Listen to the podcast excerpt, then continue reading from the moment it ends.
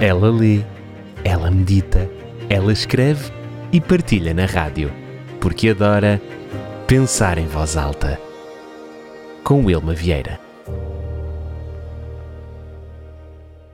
Certa vez, Frida Kahlo escreveu o seguinte: Não vou te pedir que me des um beijo, nem que me peças perdão quando creio que tu não fizeste bem ou que te equivocaste.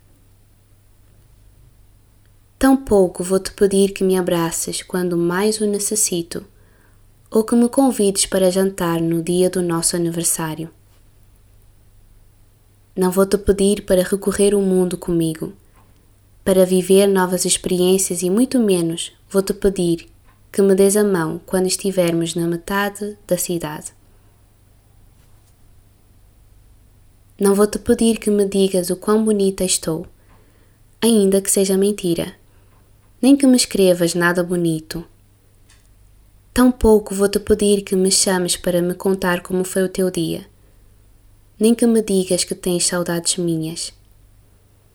Não vou te pedir que me agradeças por tudo que faço por ti, nem que te preocupes por mim quando meus ânimos estão pelo chão. E obviamente não te pedirei que me apoies em minhas decisões. Tampouco vou te pedir que me escutes quando tenho mil histórias para contar. Porque se eu tenho que pedir, já não quero mais. Eu não sei qual foi a motivação para que Frida escrevesse este, este texto, mas a verdade é que é um texto que me faz refletir bastante sobre a liberdade e a espontaneidade do amor. Nos nossos relacionamentos, quer seja amizade, relacionamentos familiares, relacionamentos amorosos, nós temos as nossas necessidades. Sempre existe algo que nós gostaríamos que o outro dissesse ou que o outro fizesse.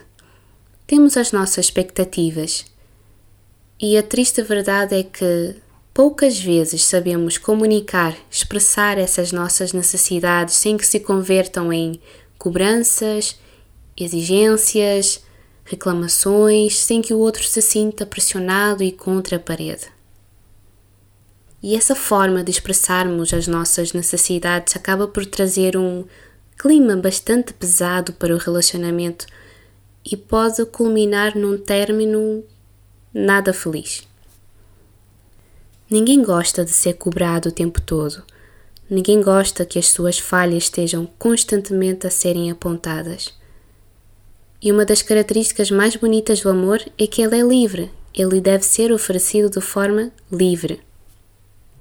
Mas então pode surgir a pergunta: como eu posso deixar que a outra pessoa saiba das minhas necessidades ou das coisas que eu valorizo no relacionamento sem que ela se sinta cobrada ou chantageada emocionalmente? Bem, existem estratégias para isso. Eu aprendi que uma comunicação efetiva é indispensável. Eu preciso sim falar ao outro o que é que me incomoda. É claro, falar da maneira correta, sem ofender.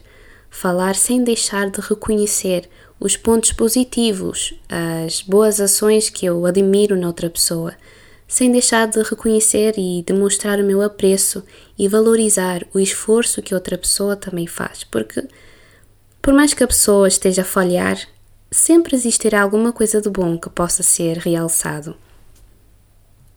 É muito importante que sejamos assertivos e claros nas nossas palavras.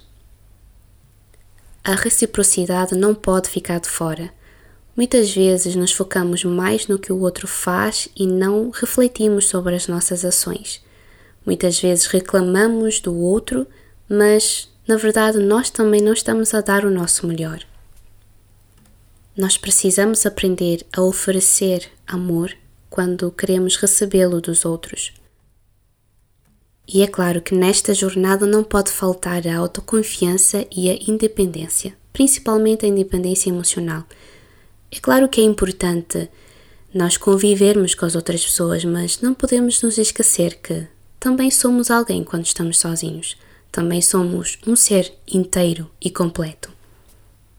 Se eu pudesse hoje falar ao coração de alguém, eu diria: o amor é livre. O amor é como um pássaro solto. não o corta as suas asas. Podes protegê-lo do frio da indiferença e do calor do sufoco, mas nunca corte as suas asas.